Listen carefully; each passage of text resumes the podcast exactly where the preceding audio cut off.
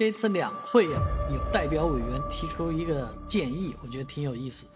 他提出上海呢，不仅要发展夜上海，还要发展早上海。这早上海是指的是什么呢？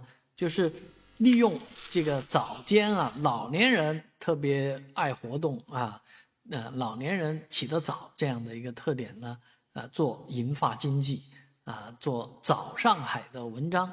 早上海也就是银发经济的这个代名词，而这个早上海怎么做呢？怎么样让老年人在早上啊，不仅起来这个呃锻炼啊，同时呢也能够消费啊。当然，这个消费应该是符合老年人需求的一种消费啊。所以早上海都会是怎么样的？你见过凌晨四点钟的上海吗？你见过凌晨六点钟的上海吗？好多年轻人可能都没有，呃，起过这么早过，但是老年人在这个时间已经在外面晃晃悠悠、晃晃悠悠了，是吧？